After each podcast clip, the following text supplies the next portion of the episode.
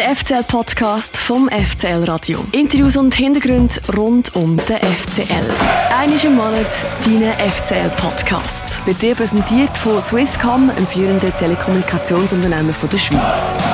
Abonniere jetzt den FCL-Podcast auf Spotify, Apple Podcast und fcl.ch. Das ist der FCL-Podcast, der offizielle Podcast vom FC Luzern, Folge Nummer 9 mit dem Lorik Emini, moderiert und produziert vom FCL Radio. Heute mit dem Dani und mir, dem Sammy. Oder ich sage Hallo Lorik. Geht's dir gut? Alles klar? Alles tiptop, danke. Ciao Lorik, du hast ja am Mittwoch gegen Sion müssen passen, weil du Zitat vom Janik, vom, äh, von unserem Informant aus dem FCL, haben wir äh, mitbekommen, dass du Wasser im Hüftbüger hast oder gehabt hast. Was heisst das genau und wie geht's dir jetzt im Moment? Ja, also ähm, es ist eine leichte Zerrung eigentlich im Hüftbüger, wo zu der Adductor runtergeht. Ähm, nach dem Servet-Match war es eigentlich recht schlimm gewesen, aber jetzt mit der Zeit ist es so recht besser. Ich kann auch wieder joggen und das Ziel ist eigentlich, dass ich nächste Woche wieder mit der Mannschaft kann mittrainieren Ja, und ich würde sagen, du nimmst es eigentlich recht locker, oder? Also, ich meine, eine Verletzung ist etwas Schlimmes eigentlich für einen Fußballprofi. Ja, Verletzungen sind eigentlich nie gut, aber ähm, in meinem Fall ist es etwas ganz Kleines, wo schnell verheilt und darum nehme ich es nicht so hart. Okay. Also, du bist eben zu Genf ähm, in der Pause ausgewechselt worden, kurz vor der Pause. Hat sich das, glaube ich, irgendwie schon so wie angedeutet. Äh, wir lassen noch mal kurz rein in unseren Kommentar vom äh, Samstag in Genf. Und ich glaube, auch beim FC hat sich einer verletzt, weil der Ndengi macht sich dort warm. Wer ist das, der dort liegt? Ist es der Der Emini, Emini? Ja, jetzt steht er wieder. der da einen riesen Match macht, fightet, Hebt sich aber dort die sich überhaupt nicht schont, sich in voll, äh, voll in die Zweikämpfe reinwirft, wortwörtlich. Jetzt bei dir ist ja die Verletzung nicht so schlimm offenbar und dort äh, ist es so gewesen, dass der Ziel in der Pause gekommen ist. Er hat sich jetzt am Montag im Training verletzt, zum vierten Mal in knapp zwei Jahren. So eine ziemlich heftige Knieverletzung, so wie es tönt. Wie hart hat euch das in der Mannschaft mitgenommen, dass der Ziel jetzt schon wieder verwünscht hat? Ja, schon recht hart. Also, ähm, so ein Schockmoment gewesen, weil es eigentlich ohne gegnerische Einwirkung oder Mitspieler war. Es ist eigentlich bei einem Diagonal passiert, ist er eingeknickt. Also schon recht bitter. Und für mich auch, weil ich verstehe mich recht gut mit dem Ziel. Aber ähm, er hat die Operation recht gut ähm, bestanden.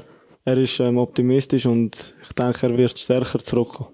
Weiss man schon, wie lange er weg ist? Kannst du das vielleicht sagen? Ja, etwa vier bis sechs Monate hat es geheissen. Das ist äh, schon relativ lang, oder? Ja, das ist eine sehr lange Zeit. Und eben, wie du schon gesagt hast, ist nicht das erste Mal. Ähm, er hat schon ein paar Mal mit dem müssen zu kämpfen. Und ja, ist schon recht bitter für ihn. Wie habt ihr denn noch Kontakt? Schreibt ihr einander Nachrichten, läutet ihr einander äh, an? Oder äh, wie, wie seht ihr euch überhaupt noch? Er ist ja nicht mehr im Mannschaftstraining, du jetzt gerade auch nicht. Aber wie haltet man auch so ein bisschen Kontakt zu Verletzten? Ja, ähm, eigentlich so ein bisschen Nachrichten hin und her schreiben, ist, glaube ich, heutzutage das Einfachste. Telefonieren auch. Ich habe zum Beispiel gestern gerade noch mit ihm geschrieben, ihm geht's gut. Mhm. Und er hat mir gewünscht, dass ich so schnell wie möglich wieder auf den Platz kann spielen kann, um der Mannschaft zu helfen.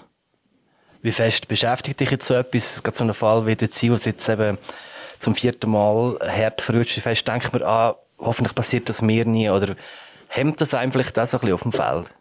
Ja, am Anfang beschäftigt es einen schon ein bisschen, weil ähm, wenn es gerade einem von deinen Mitspielern passiert, ist schon recht hart und es nimmt dich auch ein bisschen mit. Und eben, wie du sagst, ähm, ab und zu denkst du so, oh, vielleicht könnte das mir auch mal passieren, aber schlussendlich ähm, sind Verletzungen nie etwas Schönes und das wünscht man auch keinem. Aber wenn du dann auf dem Platz stehst und spielst, nehme ich an, sind die Gedanken weg. Äh, oder die Angst davor irgendwie auch, eine Verletzung zu nehmen, verletzt zu werden. Auch auf jeden Fall. Also die Gedanken habe ich zum Glück noch nie gehabt. Also wenn ich auf den Platz auflaufe, ähm, fokussiere ich mich voll aufs Spiel, ziehe mein Ding durch. Äh, wie man sieht, gehe ich auch voll in Zweikampf rein. Also ich ziehe da nicht zurück oder so. Also die Angst ist eigentlich nie um. Äh, Das ist uns äh, auch aufgefallen, Dani, gell? Äh, eben auch im letzten Spiel, wo wir dich können in Genf. Äh, wir lassen da nochmal rein. Oh, der Emini kämpft dort wie ein Berserker und hat sich, irgendwie, glaub, am Hals hat er, äh, einen Schlag eingesteckt. Geht da volles Risiko mit dem Kopf rein auf einen hohen Ball, der da aufspringt. Es gibt einen Unterbruch. Emini liegt flach am Boden, hebt sich den Hals. Äh, Das ist so eine von zahlreichen Szenen wo du einfach irgendwie hast müssen einstecken. Wie ist das so nach einem Spiel? Magst du dich dann noch zum Beispiel an diese Szene erinnern? Ja, sicher. Ähm, ich bekomme ab und zu auch so Videos zusammengeschnitten, zum Beispiel vom Brüder oder so, wo er sich denkt so, ey, was machst du da genau oder so. Also ja, ich erinnere mich schon dran, aber ähm, wenn ich im Match bin, ähm, ziehe ich eigentlich nie zurück und gehe immer voller Überzeugung in die Zweikämpfe hinein. Das ist vielleicht auch, weil du gerne ein bisschen Risiko hast, oder um was geht's da? Nein, Risiko nicht, aber ähm, ich bin so ein Kämpfertyp. Also ich bin eher einer, der gerne mit dem Ball spielt als ohne. Und wenn wir den Ball halt nicht haben, ähm, dann gebe ich einfach alles, dass wir den Ball wieder zurückerobert. Du bist ein bisschen der, der freche Typ, oder? Äh, Das hat man auch schon früher dann so zum Teil bei deinen Interviews gemerkt. Du bist uns aufgefallen.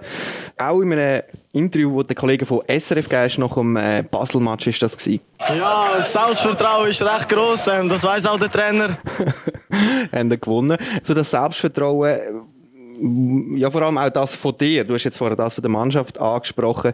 Äh, das äh, fällt, glaube ich, auch deinen Mannschaftskollegen auf. Äh, So gehört auch beim Basketball. Mir nimmt Wunder, von wo der junge Bursch mit so einer frechen Frisur das Selbstvertrauen nimmt, auf den Platz geht, als hat er irgendwie schon über 100 Super League-Spiele und äh, performt, eben, als hat er irgendwie schon eine riesen Erfahrung. Das nimmt mich Wunder, von wo er das Selbstvertrauen nimmt. Ja, ähm, Selbstvertrauen ist eigentlich immer da gewesen. Ähm, das Fußballspielen ähm, schon als Kind immer geliebt und liebt es halt immer noch. Und als Kind ist halt immer so das Ziel gewesen, mal für den FCL aufzulaufen. Ähm, das Ziel habe ich können verwirklichen und jetzt ist eigentlich jedes Wochenende ähm, ist einfach ein schönes Gefühl, das Stress können zu anlegen und da ins Stadion können einzulaufen und ja eben ähm, ich bin einfach überzeugt von dem, was ich mache. Und das mache ich auch mit hundertprozentiger voller Überzeugung. Und ähm, die Mannschaft steht auch recht hinter mir. Also Staff, ähm, der Sportchef, Presi, Mitspieler, alle, ähm, die stehen hinter mir, was ich mache. Und das gibt mir auch so das Vertrauen auf dem Platz, dass ich ähm, die Ausstrahlung habe und einfach immer gewinnen Sozusagen Sicherheit im Rücken stärkt dich nochmal dann auf dem Platz. Ja, so ist das. Aber eben, auch so in den Interviews, die man mit dir sieht, ähm, strahlst du das irgendwie aus. Also nicht nur auf dem Platz, sondern wie auch sogar nach dem Spiel neben dem Platz. Äh, ich mag mich zum Beispiel da äh, an eine Szene oder ein Interview erinnern, wo mein Kollege äh, Meme Sikoro hast, in so einem Insta-Live-Tag im Sommer. Dort ist es um etwas anderes gegangen, nämlich um die Tabellensituation der Mannschaft. Du bist gefragt worden, auf welchem Platz landet der FC Luzern Ende Saison und äh, wie aus der Pistole geschossen hast du gesagt, Platz 4. und ich habe mich gefragt, wieso ist die Platzierung für dich so sonnenklar gewesen? Ähm, ich glaube, als Junge willst du immer europäisch Wellen mitspielen. Ähm, das ist auch etwas, was du jeden Dienstag, Mittwoch, Donnerstag ähm, im Fernsehen mitverfolgst. Und das ist, glaube ich, auch das Ziel von jedem in der Mannschaft, mal europäisch können mitspielen. Und ja, eben, ähm, ich sehe, was für Mannschaft wir haben, was für Einzelspieler wir haben. Also, wir haben recht eine gute Mannschaft. Ähm, wir zeigen es auch jedes Wochenende auf dem Platz. Spieler ist ähm, viel, viel besser. Also ist nicht mehr der Ball lang vorhauen, sondern von hinten bis vorne alles einstudiert, eingeplant. Und eben mit dieser Mannschaft ähm, bin ich sehr optimistisch, dass wir noch sehr viel können rausholen können. Warum denn nur Platz 4, warum nicht irgendwie 3 oder 2, wie vielleicht St. Gallen letzte Saison?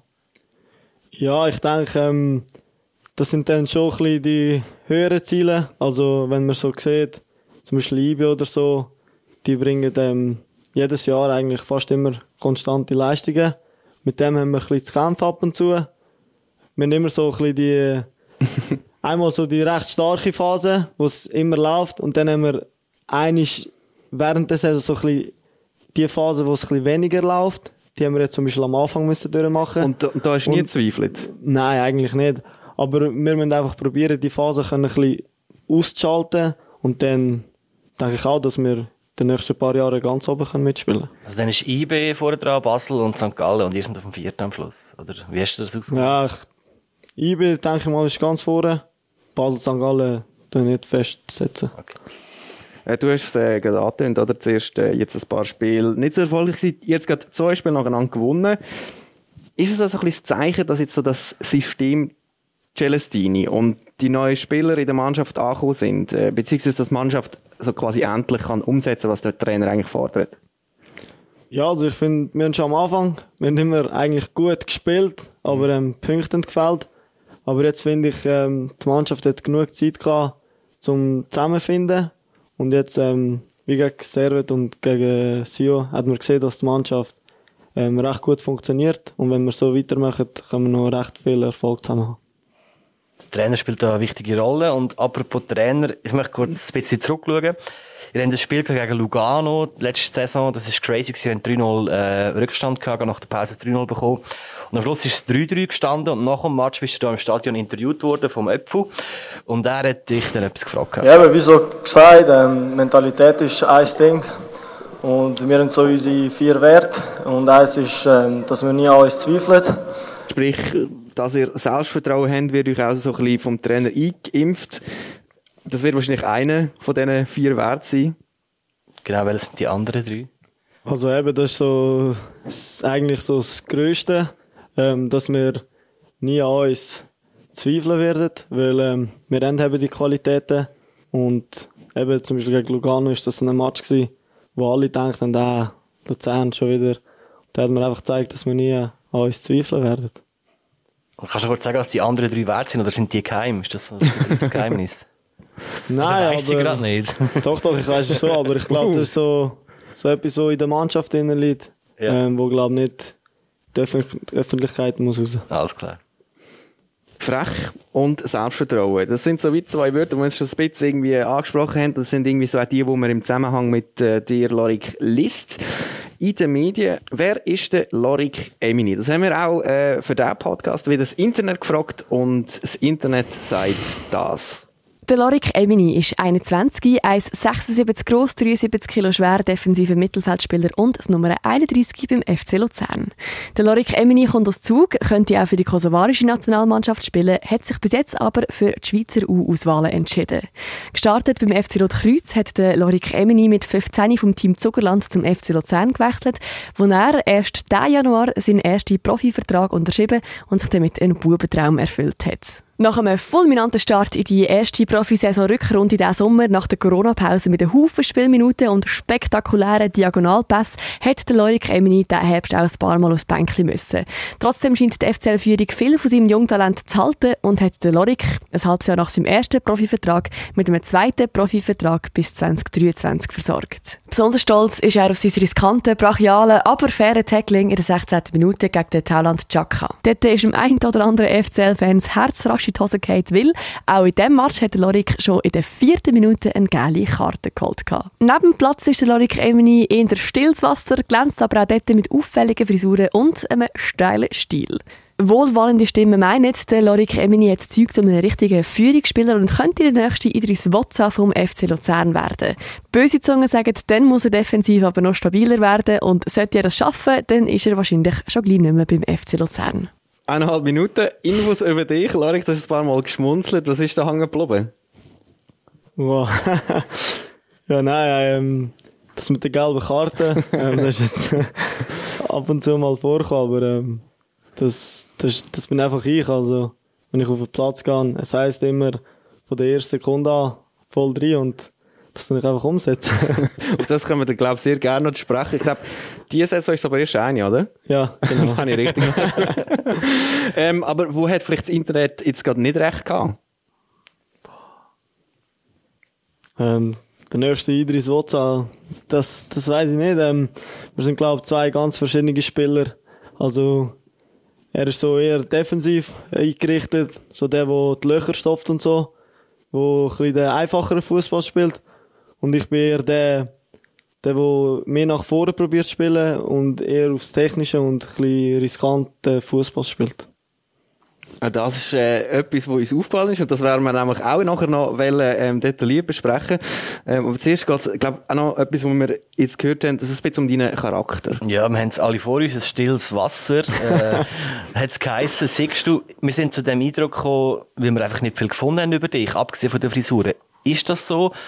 Bist du wirklich ein stilles Wasser oder bist du einfach weniger Insta-geil als vielleicht andere Fußballer?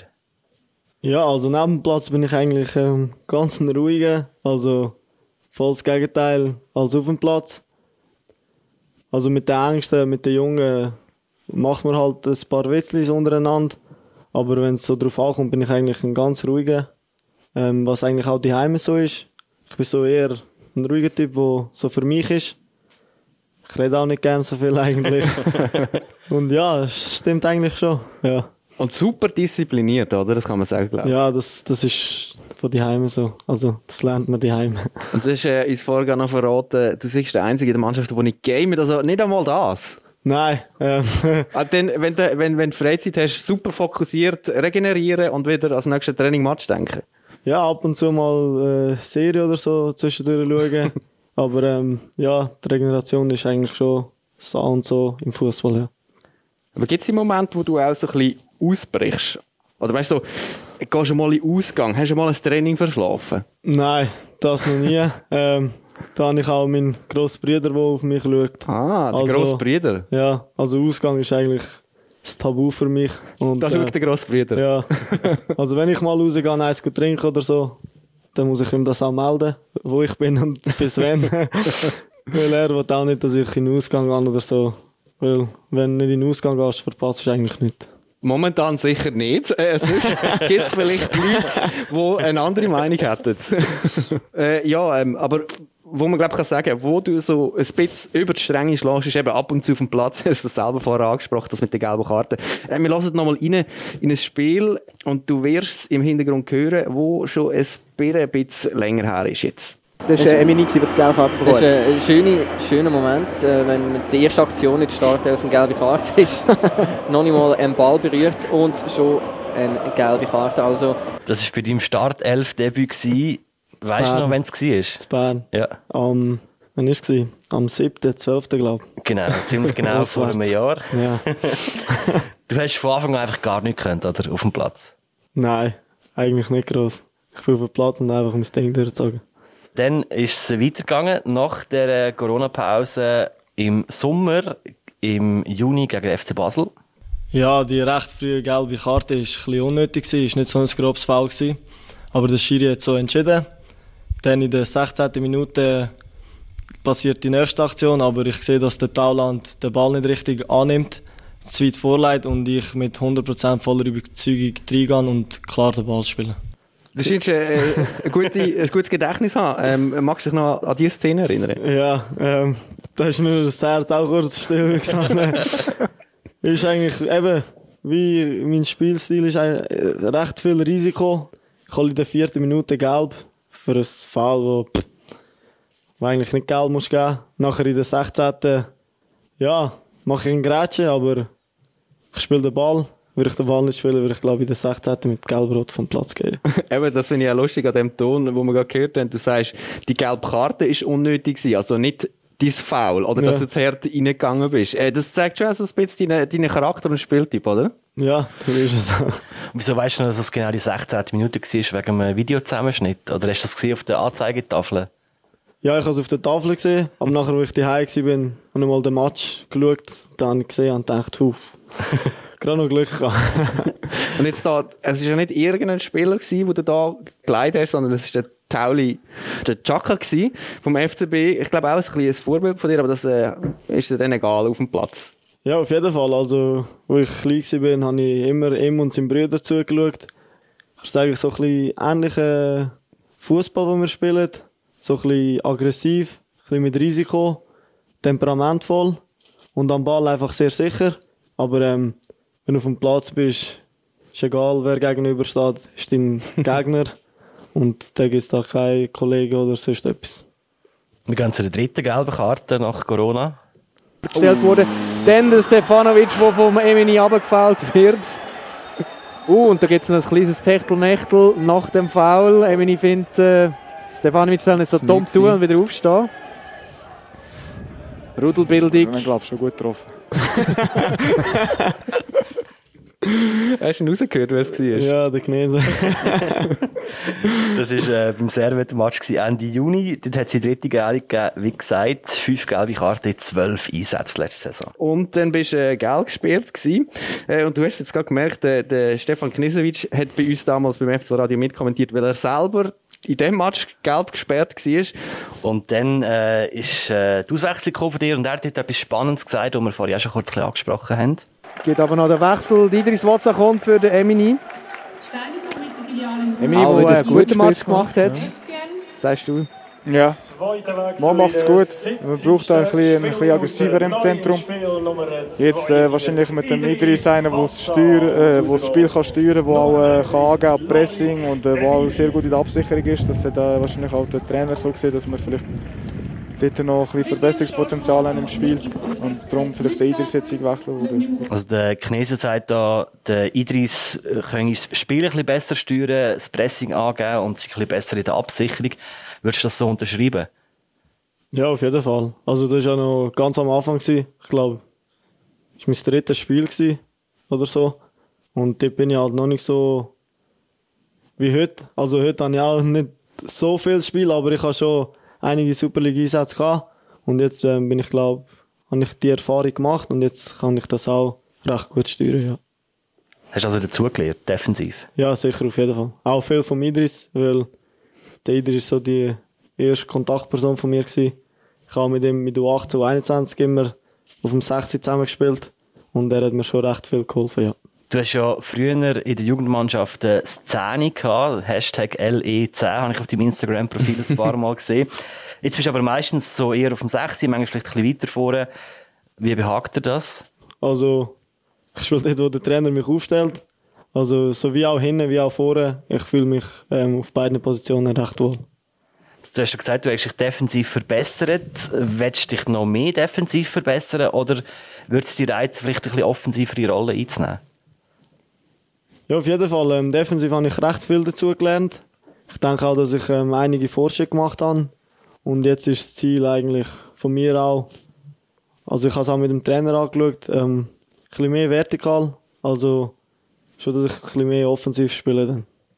Jetzt hast du den Vergleich mit dem Idris Watsa schon ein bisschen verneint. Es ist ja so, er ist jetzt seit dem Sommer weg. Jetzt wäre also quasi die Stelle vom neuen Idris Watsa frei. Aber wieso gefällt dir der Vergleich nicht so?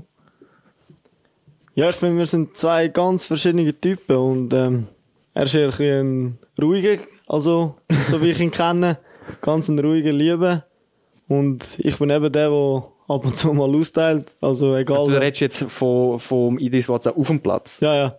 Aber er ist eben, er hat die Erfahrung gemacht, also er hat 100 Spiele gemacht beim FCL, die Erfahrung, die ich noch nicht habe. Und eben, er ist eher so der einfache Fußballer, der mit zwei Kontakt spielt und das Einfache macht. Aber das, was er macht, macht er auch gut, also sehr gut sogar. Und ich bin eher der, so, der ein bisschen mehr Risiko eingeht, der ab und zu den letzten Zuckerpass spielen und wenn es nicht klappt, ähm, probiere ich es halt nochmal, oder? Und das ist so ein bisschen der Unterschied von uns beiden. Wo du vor allem auch so einfach im, im Spiel siehst und ja. darum findest du wieso das Ziel nicht so. Aber ähm, da bin ich eigentlich froh. Ich hoffe, das gilt auch so für, für euch neben dem Platz, dass ihr gleich nicht seid, weil sonst würden wir dich ja in zwei Jahren mit 23 an Ankara Gücü verli verlieren. Nein, ja, so weit habe ich noch nicht gedacht. Also ähm, der Fokus liegt momentan voll und ganz beim FCL. Das freut uns natürlich, aber ähm, wie siehst du seinen Wechsel so ein bisschen? Ähm, oder vielleicht auch, eben, könntest du dir selber vorstellen, in zwei Jahren so einen Wechsel zu machen? Nein, also ähm, in der Türkei glaube ich nicht. Ähm, das würde mich auch nicht so reizen. Aber so zum Beispiel auf Deutschland oder Spanien wäre schon etwas Schönes. Aber von dem bin ich noch ganz weit weg. Etwa noch 80 Spiele, bis du noch 100 hast? Oder. Das ist ähm, eine Frage, die auch ähm, äh, die FCL-Fans äh, interessiert, weil man hat jetzt dir auch wieder eine Frage stellen Wir haben einen Aufruf gemacht über Insta und das ist eine vom Luca Erik Underline 43. Ähm, also wie lange äh, dass du noch beim FCL bleibst. Man hat offenbar schon Angst, dass du gehst. Hast du dir schon überlegt, den Verein zu wechseln? Ist seine Frage eigentlich so direkt? Nein, auf gar keinen Fall. Also, ähm, mein erster Profivertrag ist im Januar unterschrieben worden bis 2021 und ich bin sehr froh und dankbar, dass ich meinen Vertrag frühzeitig bis 2023 auch können verlängern ähm, Das heißt, ich bin ja ähm, bis 2023 kann ich einen Vertrag da, aber ähm, ich werde noch beim FCL bleiben, also ein Wechsel oder so ist, kommt gar nicht in Frage. Ich hoffe, Sportchef und Präsident haben zugelassen. Das äh, Zitat könnte man gerade abdrucken und nochmal unterschreiben lassen. Dann noch eine zweite Frage von einem Hörer, von Jan. Er fragt sich genereller, ist der FCL für junge Spieler mehr ein Sprungbrett oder wird man als junger Spieler beim FCL auch Pokal gewinnen? Ja, ähm, ich würde sagen, so von beiden ein bisschen. Also ähm, eigentlich jeder Spieler will äh, mit seinem Verein erfolgreich sein und auch Pokal gewinnen. Und die Ziele haben wir als Mannschaft auch. Ähm, ein Sprungbrett ist eigentlich auch, ähm, weil man in einem guten Verein die Chance bekommt, sich in der Höchstschweizer Liga zu präsentieren. Und dann würde ich sagen, ist von beidem ein bisschen. Also wir wollen auch Pokal gewinnen und auch sich ähm, weiterentwickeln. Und wenn man sich gut weiterentwickelt, eben, dann ist es halt schon so, dass das Ausland kommt, äh, abfragt, dass man vielleicht auch gerne ins Ausland will, wie es eben der Idris gemacht hat. Ich komme noch mal auf den Vergleich zu sprechen, weil ich habe bei der Recherche gesehen, ihr habt die gleiche Beratungsagentur, Futuro heisst die. Der Darian Males ist auch noch dort, hat der FCL auch verlassen. Ihr habt den gleichen Berater. Wir haben auch hier einen Ton bekommen aus der Community, und zwar vom Cedric Erni. Und zwar liest man ja immer wieder viel über äh, Spielerberater, meistens negativ. Und ich wollte mal von dir wissen, wie das so läuft, wie du deinen Berater oder deine Berater ausgesucht hast, ähm, wie oft dass du Kontakt hast zu ihnen und ob das wirklich so ominöse Gestalten sind, wie man immer in den Medien liest, oder ob das äh, durchaus angenehme Menschen sind. Also sind die Berater wirklich so böse Menschen, wie man immer hört? Nein, auf gar keinen Fall. Ähm, ich weiß auch nicht, was die Medien da ab und zu äh, für Zeug schreiben. Also, das ist eigentlich gar nicht so. Ganz liebe Menschen, normale Menschen wie mir eigentlich, die sich einfach ähm, ein bisschen intensiver mit dem Fußball beschäftigt. Aber so ein Abendplatz ähm, oder auch bei den Verhandlungen ganz liebe Menschen. Und ja, ähm, wie, wie man sich kontaktiert oder so, ähm, ich höre mich wöchentlich eigentlich mit meinem Berater, meistens telefonisch. Ab und zu gehen wir auch zusammen essen, dann uns ein bisschen austauschen. Ab und zu schaue ich auch im Büro vorbei, dann tun wir uns auch mit dem Chef und so austauschen, was gerade so läuft. Also ist schon regelmäßiger Kontakt um. Und jetzt, eben, du hast ja gesagt, du hast einen Vertrag, du willst eh da bleiben. Was, was redet ihr denn? Oder ich weiss, ich kann mir wie die Zusammenarbeit auch nicht so vorstellen. Ja, also äh, wir dort eigentlich, also ich rede zum Beispiel nach jedem Spiel mit ihm, dann sagt er mir, was ich gut gemacht habe, was nicht so gut, was ich besser machen könnte und so. Es gibt immer etwas zu reden über Fußball. Ähm, zum Beispiel, ich habe meinen Vertrag bis 2023, aber ich habe auch ähm, Anforderungen von ihm, was er von mir verlangt, was ich auf den Platz muss bringen. Und Also zum Beispiel konkret? ja, eben, ähm, wo ich in der 21 war, habe ich ein bisschen mehr gewogen, würde ich sagen. Weil ich halt etwa vier, fünf, ich weiß nicht wie viel, vier, fünf Saison in der 21 gespielt habe. Und halt das Profileben nicht richtig kennt habe. Weil U21 ist halt Erstliga Classic. Ähm, da spielen eben, wie schon gesagt, Väter und so, die eigentlich nicht mehr das Ziel haben, Profi werden. Und dann, wo ich langsam ins Eis gekommen bin, hat er zum Beispiel auch gesagt, du musst ein paar Kilo abnehmen. Und dann habe ich das auch so gemacht. Das wäre zum Beispiel so ein Und, Thema. und so, also, und dann, äh, ich höre jetzt da wieder so eine kleine Parallele zu deinem Bruder aus. Er schaut auch so ein bisschen zu dir und sagt eben so, hey, look, vielleicht da noch 5 Kilo. Und, und die Brüder sagt einfach so, ja, heute Abend nicht in Ausgang. So ein bisschen so eine grosse Brüderfigur, oder wie ist so die Beziehung? Ja, es ist eigentlich recht familiär. Also, ähm, wir haben alle die gleichen Ziele und ähm, alle wollen das Beste für mich. Und das schätze ich auch sehr. Und darum ähm, ist eigentlich von beiden so, wo ich zweimal das Gleiche muss hören eigentlich. Und dann vom Trainer eigentlich auch noch, also dreimal. ja. Wie hast du dir den Berater ausgewählt? Ähm, der Berater hat schon recht früh grosses Interesse an mir gehabt, schon als ich zu Luzern gewechselt bin. Ich war in der U15, gewesen. ich bin zu Luzern gewechselt und bin gerade ähm, Captain geworden, ähm, bin gerade für die Schweizer Nationalmannschaft aufgeboten worden und alles. Und da schon dort recht grosses Interesse gehabt, hat immer wieder das Gespräch gesucht mit meinen Eltern. Aber dort haben wir gedacht, es ist halt noch recht früh, weil ich erst 14 war, äh, ich habe keinen Berater gebraucht. Und der war halt äh, sehr hartnäckig, gewesen, hat immer wieder probiert, immer wieder, immer wieder. Und der so, ich glaube, in der U18, U21, so, gerade wo der Sprung war, haben wir uns mal zusammengesetzt. Ähm, sie haben die Firma vorgestellt und alles, was, so, was sie so machen, wer sie sind und so. Und dann sind wir eigentlich zum Entschluss gekommen, dass wir bei dieser Agentur unter Vertrag sind. Haben sich auch noch andere gemeldet oder nur Futuro? Nein, es hat schon mehrere ähm, Berater gehabt, aber mit denen hatte ich recht gut und intensives Gespräch gehabt und wo mich recht überzeugt hat und ähm, ich bin sehr, sehr zufrieden bei denen. Äh, wenn man bei Ihnen auf die Homepage geht, auf die Webpage äh, von Futuro, dann sieht man zuoberst den Bernhard Schaland, Nationaltrainer vom Kosovo. Äh, jetzt hast du gesagt, du hast in der U-Auswahl eigentlich immer für die Schweiz gespielt. Wenn ich jetzt das so journalistisch interpretiere, sehe ich natürlich dass deine Berater gewisse Beziehungen zum Schaland hat und dich wahrscheinlich auch inner für die kosovarische Nationalmannschaft würde empfehlen, ist das ein Trugschluss von mir? Ja, also eben, in der Junior habe ich für die Schweiz gespielt, jetzt äh, momentan spiele ich für keine Nationalmannschaft. Ich habe es noch offen gelassen, weil ich äh, mich recht auf den FCL fokussieren Und ja, es hat schon Kontakt gegeben mit dem Schaland, aber ähm, ist auch abgelehnt worden von mir, weil ich eben gedacht habe, also für mich selber ist noch recht früh, die Entscheidung zu machen, weil es ist eigentlich eine recht grosse Entscheidung. Und eben, wie schon gesagt, momentan ähm, fokussiere ich mich voll und ganz für den FCL, probiere da so viel Erfahrung zu sammeln, wie es geht. Und dann, was nächstes Jahr oder so ist, dann hocken wir nochmal zusammen und dann wird es wieder ein Gespräch geben, ja. Oha, aber das ist eine rechte Ehre. Da hat der Bernhard Schaland bei dir angeklopft und gesagt, Logik, kommst du spielen? Oder wie? Ja, es hat ein Telefonat gegeben miteinander, das ist ja so, das weiß auch der Trainer. Aber eben, ich habe ihm mitteilt, dass es noch ein bisschen zu früh ist, weil ich erst 20 Super League-Spiele habe. Also ich bin eigentlich noch ganz am Anfang. Und ich wollte den Schritt noch nicht zu früh machen.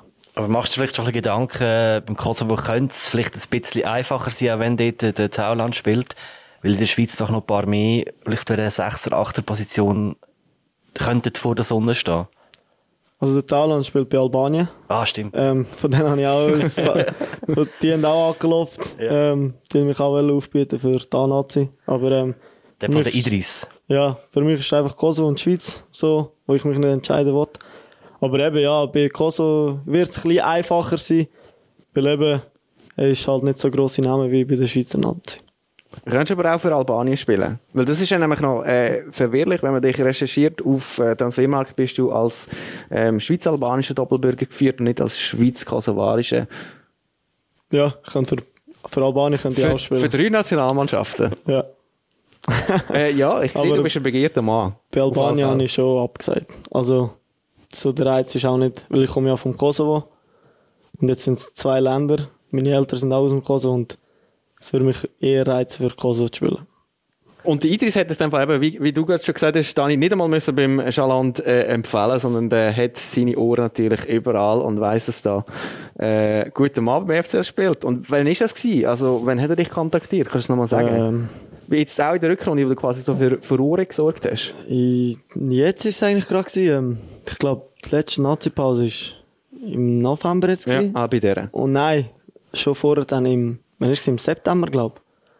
Dann haben sie ja ähm, das Halbfinale gegen Nordmazedonien, Mhm. um sich zu qualifizieren. Dann haben sie noch zwei Nations League-Spiele gehabt, gegen Slowenien und Griechenland. Das war eigentlich der im September, ja. Wir haben es vorhin schon mal angesprochen, gehabt, dein El Start-11-Debüt war am 7. Dezember 2019. gewesen.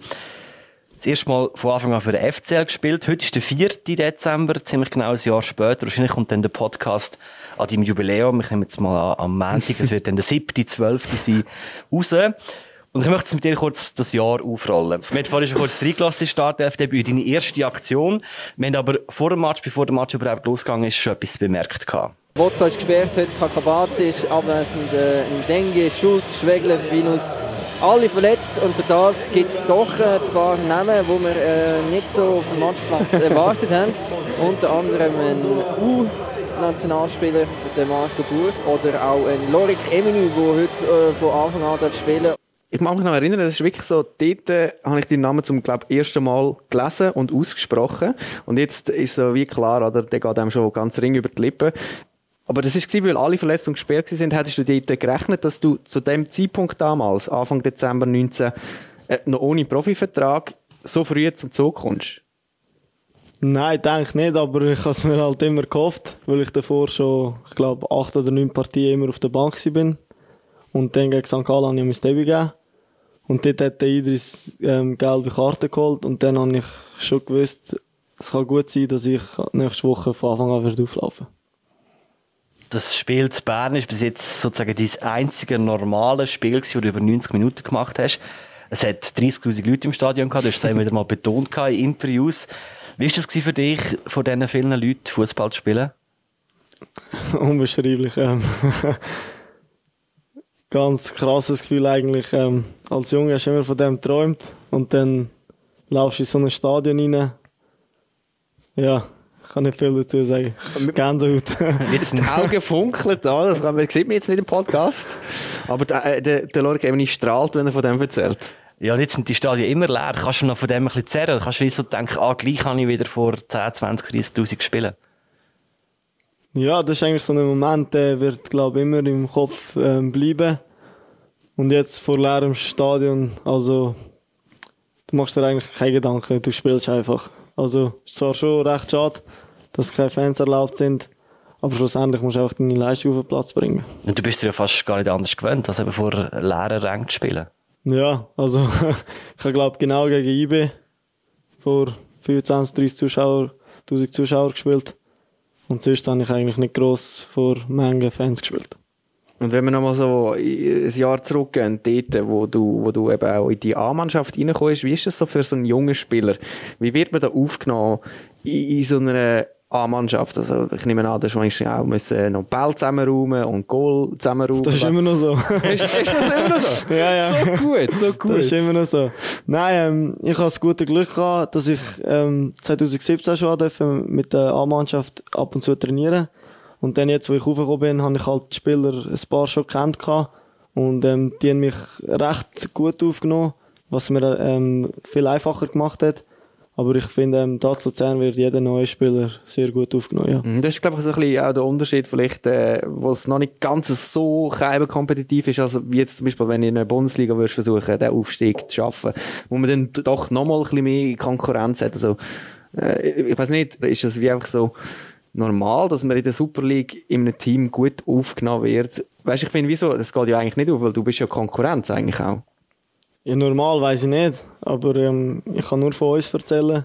Bei uns egal, ähm, ob der Spieler die Sprache kann oder von wo er kommt oder keine Ahnung. Es wird einfach jeder Spieler mit offenen Armen ähm, empfangen. Mir hilft jedem Spieler und das schätzen wir da auch sehr groß. Das klingt so harmonisch, aber äh, Goal und Ball musst du immer noch zusammenräumen. Ja, das ist es so. Ja, ich bin immer noch einer von den Jüngeren. Das müssen immer die jungen Spieler machen, die Genau. ich das schnell erklären. So ist das. Ja, also die Jungen sind einfach vor dem und nach dem Training fürs Material zuständig. Der Match gegen IB vor einem Jahr ist eben der einzige über 90 Minuten mit Zuschauern. Dann ist die Winterpause gekommen. Dann bist du nicht mehr so zum Zug gekommen, weil eben die Verletzten ein bisschen zurückgekommen sind und so. Dann ist das Corona gekommen. Und dann ist es so richtig losgegangen. Matas auf Emini. Emini mit dem äh, langen Ball rechts raus. Schön, jetzt steht der Ndiaye völlig frei. Beim 16er kann ich jetzt querlegen. Auf den Mann, auch wieder auf Mann, Da ist er Goal! Für den FC Luzern in der 23. Spielminute. Wunderschöne Kombination. Der Ball von links außen vom Emini auf den Ndiaye völlig frei steht. Rechts vor, der Ball kann querlegen. Marvin Schulz leitet ihn weiter auf den Mann. Schaut aus gut 6 Meter in der Mitte. Macht den Ball rein und der FCL führt 1-0, Benny. ähm, ich glaube, man hat es rausgehört. Ich bin recht begeistert gewesen, auch von deinem Diagonalball. Äh, damals du auch. Ja, sicher. Ähm, ja, es war eigentlich so, gewesen, ich habe kurz vorausgeschaut, habe gesehen, dass der äh, rechts ganz frei steht und die Seitenwechsel, die liegen mir einfach, das ist so eine Stärke von mir und wie man sieht, bringe ich die eigentlich recht oft, ja. Das ist wirklich so, der Ball, das ist für mich Lari Kemini. Wir sehen jetzt auf dem Platz, aber du bist dort links gestanden und hast wirklich rechts für fast zum Eckfähnchen geflankt. Der, die haben nicht mehr so viel müssen machen, ähm, der Schulz auch nicht und äh, die Machado überhaupt nicht. Also ich habe wie gefunden so, wow, okay, jetzt ist er da, den müssen wir den Podcast einladen, aber äh, Nein, aber so, äh, die Diagonalbälle finde ich schon noch spannend. Das habe ich bis jetzt aber nicht so viel gesehen auch in der Mannschaft. Ist das so auch etwas, wo so ein bisschen, du hast vorher gesagt, deine Vorbilder, die beiden Gebrüder Chaka, das wäre in dem Fall eher der, der Granit Chaka. Hast du so ein bisschen auch bei ihm abgeschaut? Ja, auf jeden Fall. Ähm, ich habe ihn schon bei Basel, ich bin ihm schon zugeschaut. Ähm, nachher, wo er zu Gladbach ist, hat er so die Leaderfigur übernommen, Captain wurde und so. Und einfach in der Nazi auch und jetzt bei Arsenal. Die Spielübersicht, die er hat, ähm, das ist einfach unglaublich. Und die Diagonalball, die er mit seinem linken Fuß schlägt, einfach geil. Habe ich auch eben bei deinem Diagonalball gefunden. Das ist so eine von deinen ersten Torbeteiligungen gewesen. Dann lassen wir jetzt kurz rein in deinen zweiten Assist. Das war in dem Spiel gegen Lugano, wo wir auch schon darüber geredet haben, vom 3-0 zum 3-3. Nein, nochmal zurück. Emini, Emini Mitte. Oh! Ja! 3 zu 3 Pass geschert! Grande Pasti! Alter! Jawohl! Alter! Bierstatistik 3 zu 3! Grande! Ähm, riesen ähm, Flanke vom Emini, muss man sagen. Ähm, extrem entschieden, wie er hier auf den Ball geht. Er hat genau gewusst, wo er den hin will. Und Schürf am richtigen Ort wirft er sich in den Ball und gleicht aus den Mal. Hast du den Pass gesehen und hast ihm den Ball wirklich liefern Ja, das sagt er mir auch immer. Wenn du auf der Seite bist oder so, bring die Ball in die Box, ich bin schon dort. Und dort ist er recht gut gestanden und glücklich hat er das 3-3 gemacht. Ja. Also du hast mir einfach die Flanke auf den Kopf zimmert eigentlich. Ja, man kann es sehen, wie man es sagt. Wir haben vorhin schon kurz über den Match geredet. Wie geil ist das gewesen von dem 3-0 Rückstand zu dem 3-3 dort in dem Moment? Ja, ganz geil. Also, wir waren in der Kabine, gewesen, bisschen recht enttäuscht, weil wir so schlecht in den Match gestartet sind. Und dann hat auch der Trainer gemeint, Jungs, äh, bitte reiset euch ein zusammen. Ähm, bringt das noch ein normal über die Bühne, ein bisschen ein anständiges Resultat. Dann ist alles auch gut. Dann kommst du auf den Platz und dann bekommst du den 46 3 und dann denkst du dir, hey, nein, wieso, wieso jetzt genau? Aber dann haben wir eigentlich recht stark wieder zurückgefunden und so Matches sind einfach mega geil zum Spielen, ja. Äh, Das war dein erster Assist, gewesen, insgesamt zweiter Assist. Gewesen. Ähm, ein Spiel später bist du dann eben gelb gesperrt, gewesen, zurückgekommen und hast dann dein erste Super League-Goal geschossen. Emini jetzt mit einem gemacht. äh, Energieanfall. Und jetzt äh, Pascal Schürpf äh, leitet mit zum Emini. Emini, Emini ganz allein vor dem Goal. Und er schießt Super gespielt. Das hat sich der Lorik Emini deutlich verdient. Der erste Super League-Treffer für den jungen Mann. Umso schöner, als er wieder zurück ist, weil er tatsächlich äh, auch heute einer der Besten ist auf dem Feld vom FC Luzern. Und ja, Ausgleich. Was macht das mit dir, wenn du das jetzt so nochmal hörst? Gänsehaut, Kopf bis Fuß, also ganz Körper. Wunderschönes Gefühl. Das erste Goal für, für den Verein zu schiessen, wo immer davon träumt hast, dass du mal für die spielen kannst. Ähm, schlussendlich haben wir das Spiel verloren, 1 zu 2 gegen Xamax. Ähm, ist jetzt ein bisschen fies. Ja, das gehört dazu. Nein, aber, aber ich nehme an, du hast einfach das Goal mitgenommen, oder? Ja, auf jeden Fall. Also, schon recht bitter gewesen, dass wir in der 92. Ähm, kommt der eine von Xamax so frei zum Flanken, das kann nicht sein. Und dann im 16er verliert, verlierst das Kopfballduell. Das war recht bitter, aber für mich war es so, so ein schönes Gefühl, gewesen, mein erstes Goal zu machen. Ich mag mich auch nur noch an das Goal erinnern, muss ich sagen. Ähm, nein, ich habe generell ein schlechtes Ge- Gedächtnis. Ich kann mich wirklich ich staune, wenn du als amigs einfach noch so jede Situation weißt. Nein, aber das Goal mag ich mich natürlich noch erinnern. Und eben, es ist wieder so ein Wow-Moment. Du bist wirklich so die Entdeckung von der Rückrunde beim FC. Ich glaube, das darf man sagen. Und wie war denn das für dich? Du bist auch plötzlich zum, zum einem Leistungsträger geworden in der ersten Mannschaft. Ja, am Anfang ähm, so, so mega überrascht gewesen, weil ich plötzlich ähm, immer mit den Medien etwas zu tun hatte, was ich eigentlich nie gekannt habe. Dort ein Interview, da ein Interview. Ist halt so recht ungewohnt für mich, aber nachher Spiel für Spiel ähm, habe ich die Sicherheit gehabt. Und eben, wie schon gesagt, ich habe ein grosses Vertrauen vom Trainer und von der ganzen Mannschaft. Und die zeigen mir das auch zum Beispiel, ähm, nimm die Mannschaft zusammen und tu die auch führen. Und wenn ich so etwas ähm, höre, dann ist so für mich, also, die schenken mir ihr Vertrauen. Ich nehme das Zeug jetzt in die Hand und ich leite das alles. Wie bewertest du selber deine Rückrunde nach Corona? Wie hast du sie so gefunden? Ja, also recht gut eigentlich. Ähm, ich bin sehr zufrieden, dass ich ähm, so einschlagen konnte. Ähm, das hat, glaube niemand erwartet, dass ich als junger Spieler ähm, die Chance bekomme und die Chance gerade so gross kann ausnutzen ja. Jetzt haben wir sogar Blick TV geschaut vor dem Interview da. äh, der Fabio Celestini hat dort dich im Juli auf sozusagen im Höhepunkt von der Rückrunde von dir mal eingeschätzt gehabt. Und ja, jetzt er macht ja, viele Spiele. Ist nicht einfach. Du spielst nicht und du spielst vier, fünf Spiele in, in zehn Tagen. Und er macht mit einer Qualität sehr gut und mit einer fantastischen Mentalität. Und er hat, äh, ist sehr mutig. Mutig, er will den Ball. Und klar, für mich ist es sehr wichtig, wenn, äh, wenn ein Spieler will den Ball. Er will den Ball und er macht ja mit, mit das, mit einer super Mentalität. Und ist ein Leader. Der Fabio Celestini bezeichnet dich da als Leader. Du hast selber jetzt gerade schon gesagt, aber du spürst das Vertrauen auch. Ich nehme an, in der Mannschaft äh, merkt man das auch, dass dir Vertrauen geschenkt wird, eben im Youngster, der unten raufkommt. Äh, wie hat sich das Standing auch innerhalb von der Mannschaft verändert? Du hast gesagt, du musst zwar immer noch Goal und Ball zusammenräumen, aber wie, wie hat sich das verändert jetzt, äh, dass du quasi Leader bist in dieser Mannschaft und der Trainer auch so deutlich sagt? Ähm, verändert hat sich eigentlich ähm, nichts Grosses. Ähm, ich bin immer noch einer von den Jungen. Also, ich bin einfach ähm, auf dem Platz, also im Training, wenn wir so Spielformen machen oder auch im Match, ähm, bin ich der, der das Zepter probiert in die Hand zu nehmen und ähm, die Mannschaft auch führen. Aber sonst so neben dem Platz oder nebenbei bin ich immer noch einer von den Jungen, der ein bisschen, ein bisschen ruhiger ist. Also die Rangordnung ist eigentlich immer noch klar, ja, das ist es. aber du versuchst einfach noch, wirklich noch mehr als Leader aufzutreten. Ja, genau. Also eben, wie der Trainer schon gesagt hat, ich sehe mich als Leader. Das probiere ich auch umzusetzen. Aber sonst so bin ich immer noch ein bisschen untergeordnet. Ich möchte mal kurz zurückkommen auf den Verlauf von der letzten Saison. Die ist ja für dich dann abrupt fertig gewesen. Ende Juli im Spiel gegen Sion in der 33. Runde hast du dich verletzt.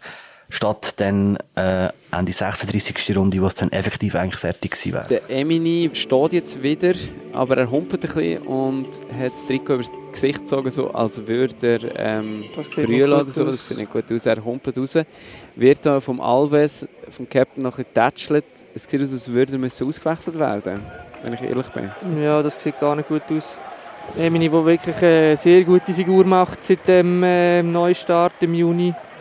Immer sehr aggressiv auftreten, immer aggressive Zweikämpfe, Präsenz auf dem Platz, sehr defensiv wertvoll. Was ist dir da durch den Kopf, wo du dich dort verletzt hast gegen Sion? Ähm, recht enttäuscht gewesen, also traurig. Weil als Spieler willst du eigentlich jedes Spiel spielen. Und ich habe gewusst, bei diesem Sprint, etwas ist nicht gut. Ähm, und dann habe ich musste ausgewechselt werden. Schlussendlich ist ein, also der Wadenmuskel ist, ein Teil vom Wadenmuskel ist gerissen gewesen, ja. Dann bin ich länger ausgefallen. Und wie fest hast du in dem Moment vielleicht schon an eine nächste Saison gedacht? Weil die Sommerpause ist eigentlich recht kurz gewesen. Gar nicht im Fall. Ich bin so enttäuscht und traurig gewesen. Ich habe nur, ich habe eigentlich gedacht, dass ich nächste Woche schon wieder kann spielen kann. Aber dann habe ich Semmery gemacht und dann ist es doch schlimmer gewesen als erwartet. Was heisst enttäuscht? Ja, einfach, Also von, ähm, dir, von dir selber, oder wie? ja, ich, ich habe eigentlich ähm, jedes Spiel dürfen spielen. Und dann, ähm, ich weiß nicht, an was gelegen hat. Vielleicht ist mein, ist mein Körper nicht daran gewöhnt gewesen, jeden dritten Tag zu spielen. Und vielleicht hätte ich ähm, etwas können besser machen Und so, ja, so Enttäuschung eher in die Richtung. Jetzt hast du wieder so den Fehler gesucht. Ja, genau. Also der Fehler bei mir selber, ja. Und dann hast du eben äh, das untersuchen lassen und dann hast du gewusst, es geht ein bisschen länger. Was hast du denn für Gedanken angefangen zu machen? Ja, ähm, eben, wenn, wenn du mitbekommst, dass du ein bisschen länger wegfällst, dann, dann bist du so, bist du eher für dich. Also probierst ähm, alles in dich reinzufressen, probierst das Beste daraus machen, für dich selber trainieren. Aber ich, ich hätte am liebsten gerade wieder auf den Platz auflaufen, aber ähm, die Ärzte, Physios und so, gesagt, ich darf nicht. Da bist du halt so wie, wie traurig, dass dass du nicht das machen kannst, was du eigentlich von Herzen liebst. Und dann äh, ist die Sommerpause gekommen. Es ist unglaublich viel gegangen, respektive es sind unglaublich viele Spieler gekommen. Der Ugrinic, der Carbonell, dann ist der Friedeck gekommen, der dazu geführt hat, dass der Schulz wieder im Zentrum spielen kann. Es ist ein Louis Schaub gekommen, der zwar ein bisschen weiter vorne spielt, aber gleich auch im Mittelfeld, Alunga, Alabi und so weiter und so fort. Lange Rede, kurzer Sinn, die Konkurrenzsituation, die hat sich verschärft. Und äh, eben, du hast vorher zwar gesagt, ihr habt einen super Spirit in der Mannschaft, aber ja, also, das sagt man ja auch immer noch, ähm, äh, Konkurrenz spornt einem an, das hört man auch immer wieder, aber jetzt mal so wirklich Hand aufs Herz, das schießt doch einfach an, wenn man nicht spielt, wegen der Konkurrenz. Ja, sicher. Ähm, du willst eigentlich jeden Match spielen, aber ähm, das gehört zum Fußball eigentlich. Ähm, jedes Training, ähm, du hast gewisse Konkurrenten, die dir gegenüberstehen. Du musst eigentlich jedes Training probieren, besser sein als die, dass du nachher am Wochenende auch von Anfang an kannst auflaufen Anfangssaison hast du nicht jeden Match gemacht, bist auch zweimal, glaube ich, nicht mal im Kader gewesen. Ist das wegen der Konkurrenz gewesen, oder ist, weil du noch nicht ganz fix warst? Also jetzt? Ja, diese Saison. Ich bin zweimal auf der Bank, ja. Bin Ja. nicht zum Einsatz gekommen. Da habe ich mit dem Trainer geredet. Ähm, das war seine Entscheidung. Gewesen. Also, das musst du einfach akzeptieren und ähm, weiterher arbeiten. Und ich habe es besser gemacht. Ich habe gefragt, was ich nicht so gut gemacht habe. Ich habe das besser gemacht und dann bin ich wieder gegen Zürich bin ich sogar 25 Minuten zu einem Einsatz gekommen. Nach gegen Vaduz und Servet wieder von Anfang an. Was hast du müssen ändern, dass du nachher wieder kannst spielen Ja, eben, wie ich schon gesagt habe, was ich verbessern muss, ähm, so das Vororientieren vom Spiel. Also ich habe eher auf den Ball geschaut meistens, aber ähm, im heutigen Fußball ähm, hast du vielleicht eine Sekunde zum eins bis zwei Sekunden Zeit, um den Ball zu verarbeiten und weiterzuspielen. Das war ein Defizit von mir. Aber eben, das habe ich verbessert und dann habe ich auch wieder die Chance bekommen, von Anfang an zu spielen. Und wie hast du das verbessert? Wie macht man das konkret? Ähm, mit Einzeltraining. Also immer Einzeltraining, ähm, gewisse Goals aufgestellt mit so Lichter und du hast dich halt immer müssen vororientieren und wo das Licht aufgeleuchtet hat, hast du den Ball in die Richtung an und zum Beispiel Pass ins Goal spielen. Und das hat mir recht viel weitergeholfen, ja.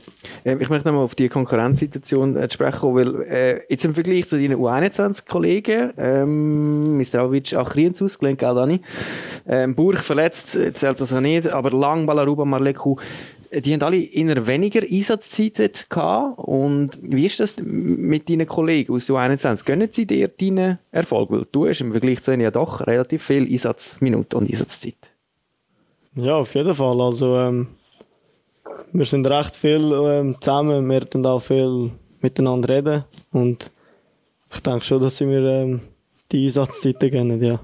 Und deinen Erfolg? Ja, ja, ich denke schon, also wenn wir uns so austauschen, also, also von Neid und so nicht gönnen, ist eigentlich nie ein Thema gewesen oder so. Weil man halt in der Jugend schon recht viel zusammengespielt hat, dann gönnt man es halt gegenseitig, ja. Und du hast gesagt, wir sind recht viel zusammen. Das habe ich auch noch irgendwie aus Zufall ähm, mal erfahren da beim FCL. Äh, der Corona-Fall um den Marc Marleku. Und zwar mehr so ein bisschen, ich habe es auch spannend gefunden, seine Kabine hat ja dann alle in Quarantäne müssen. Also, ich glaube nicht die ganze Mannschaft, oder? Nein, nicht die ganze Mannschaft. Sondern einfach die, die mit ihm in der Kabine waren. Das war, glaube ich, noch Balaruban, gewesen, lang. Aber du bist nicht in der Kabine gewesen. Ugrinic, Tyron Owosu.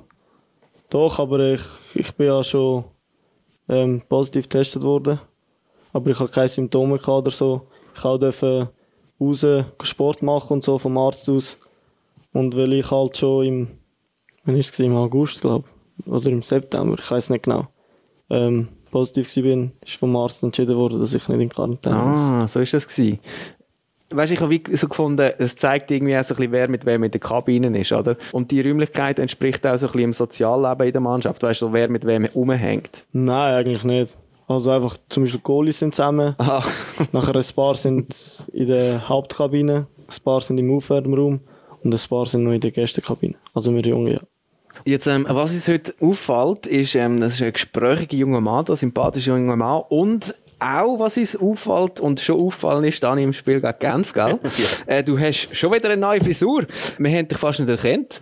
Und auch dazu, äh, das geht nicht nur uns so, Dani, gell? das glaube ich vielen äh, haben wir auch ähm, noch eine Frage an dich vom Louis Schaub. Vielleicht könnte ich ihn fragen, wie oft er zum Friseur geht, weil die Haare immer top gestylt sind. ich weiß nicht. Immer wieder andere Farbe, gell? Ja, ja. Also ich würde die Frage gerne mitnehmen, finde ich eigentlich gut. Wie oft? Ähm, jede Woche eine schon. Wirklich? Also jeden Freitag, ja. Gehört das zu deinen Ritualen? So? Ja, das heisst, nachher gehe ich noch zum Coiffeur. Ah, ist ja, ah, stimmt, heute ist ja Freitag. Hast du etwas geplant schon? Eine andere Haarfarbe? Oder? Nein, Nein, andere Haarfarbe nicht. Aber ich denke so, an Weihnachten oder so, für eine neue Haarfarbe ja. Was ist gerade so im Trend? Oder was, ja, ich weiß gar nicht, ich könnte auch wieder mal gehen. So. Weihnachten könnte man eigentlich rote Haare machen, zum Beispiel. So ja, aber... ja, der Dings hat doch so ein Strändchen vorhin Ja, der, der, der Zieh, ja. So ein ja. rotes, ja. Aber nein, ähm, ich hatte ja mal blond gehabt und mal so grau-silber. Und ich tendiere eher so ein bisschen auf silber, weiß, so in die Richtung. Ah, gibt es nochmal eine Tönung? Doch ja, auch weihnachtlich. Ja. äh, wir haben noch eine Frage bekommen von Gregor Wanderer. Ich weiß nicht, ob du ihn noch kennst. Das war mal Fanarbeiter beim FCL. Äh, alter Mann. Doppelt so alt wie du, mindestens. er hat gefragt, welchem FCL-Spieler würde ihr einen Besuch beim Coiffeur mal gut tun? Boah. ich glaube eigentlich keinen, weil ähm, ich glaube fast jeder geht vielleicht mindestens zweimal im Monat zum Coiffeur. Also ich denke. Aber weißt du, wie, welche Frisur findest du eigentlich nicht so cool und denkst, dass du gescheiter mal zu deinem Coiffeur gehen? Ich finde eh, dass wir fast alle immer den gleichen Haarschnitt haben. Ja, also von, von dem eigentlich jede Frisur genau gleich. Also. Ja, das stimmt. Marvin Schulze kennt man amigs noch, aber sonst, äh, das ist auch der Grund, wieso dass wir amigs die Spieler nicht richtig können sagen, Dani, gell? Ja, das ist glaube ich so das Problem, weil alle eigentlich den gleichen Haarschnitt haben. Übrigens ja nicht nur mehr, sondern zum Teil wirklich auch sehr frappante SRF-Experten, die ja, Ja, eigentlich noch das Bild haben in der Ja. Wiederholung und können, äh, ja, bevor es dann gesendet wird, das nochmal anschauen. Aber anyway. Machst du wegen dem Weiß oder Silber, damit man dich wieder ein bisschen besser erkennt auf dem Platz? Nein, ähm, eben wo, ich, äh, wo die Corona-Zeit angefangen hat, habe ich, sie, habe ich so die ganze Zeit Gedanken gehabt, blond zu machen. Dann habe ich sie blond gemacht und ist mir eigentlich noch recht gut gestanden. und ja, wegen dem. So ein bisschen braun ist so ein bisschen normal halt. Ja. Meine normale Haarfarbe. Gibt's denn da, gibt's denn da auch Tipps von einer Freundin oder irgendwie so, wo du ein bisschen drauf schauen musst? Nein, Freundin habe ich keine. Also, Er rollt die Augen. Nein, Freundin habe ich keine. Aber einfach selber. Ab und zu, wenn so Fotos siehst, oder zum Beispiel der Neymar ist jetzt auch wieder ganz weiß. Sieht auch schön aus, ja. Wir haben noch eine andere spannende Frage. Ich weiß nicht, muss ich noch mal schnell den Janik anschauen. Wir haben eine Frage vom Silvan Siedler. Ist das der Silvan Siedler vom FCL? Hat äh, dir eine Frage ähm, auch geschickt, und zwar über Insta, wo wir nach Fragen gefragt haben, hat sich also der Silvan Siedler äh, gemeldet. Ähm, er fragt dich, was du für ein Auto fährst. Ich fahre kein Auto. Also, ich habe noch kein eigenes Auto. Ich fahre das Auto vom Bruder und vom Vater. Selber habe ich noch keins. Und was steckt hinter dieser Frage, in dem Fall, wenn er dich das fragt? er hat das ja wahrscheinlich gewusst. Er weiß genau, was für ein Auto ich fahre. ähm, das muss ich, glaube da jetzt nicht beantworten. Also ein hure geiles in dem Fall. Ja, kann man so sagen. Ja. Äh, noch eine Frage von der Community, von der FC Luzern Fanpage auf Instagram. Was ist deine grösste Schwäche? Ich werde recht schnell ähm, hässig. Also, wenn man zum Beispiel jetzt auch irgendwie ein Gespräch führt oder so und der Gegenüber mir nicht recht gibt, dann kann ich das nicht so gut aufnehmen. dann werde ich ab und zu gerade ein bisschen lauter. Ist jetzt gegangen mit uns? Ja, mit euch stimmt auch gegangen. Aber nein, eben, wenn zum Beispiel einer mir nicht, wenn, wenn ich recht habe und er mir es probiert rauszureden oder so, dann werde ich ab und zu lauter und dann höre ich auch ab und zu. Und mit dir kann man gar nicht reden oder so.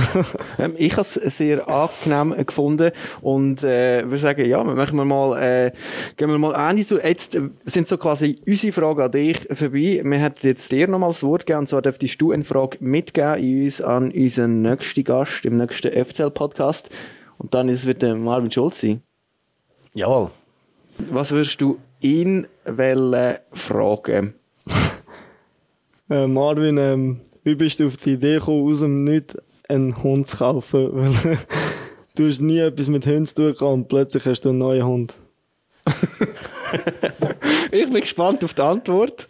Ihr könnt eure Fragen, äh, Rückmeldungen zum Podcast, Lob, Kritik etc. auch schon an uns vom FCL Podcast durchgeben via WhatsApp Sprachnachricht an die Nummer 076 468 6829 oder per Mail an podcast.fcl.ch.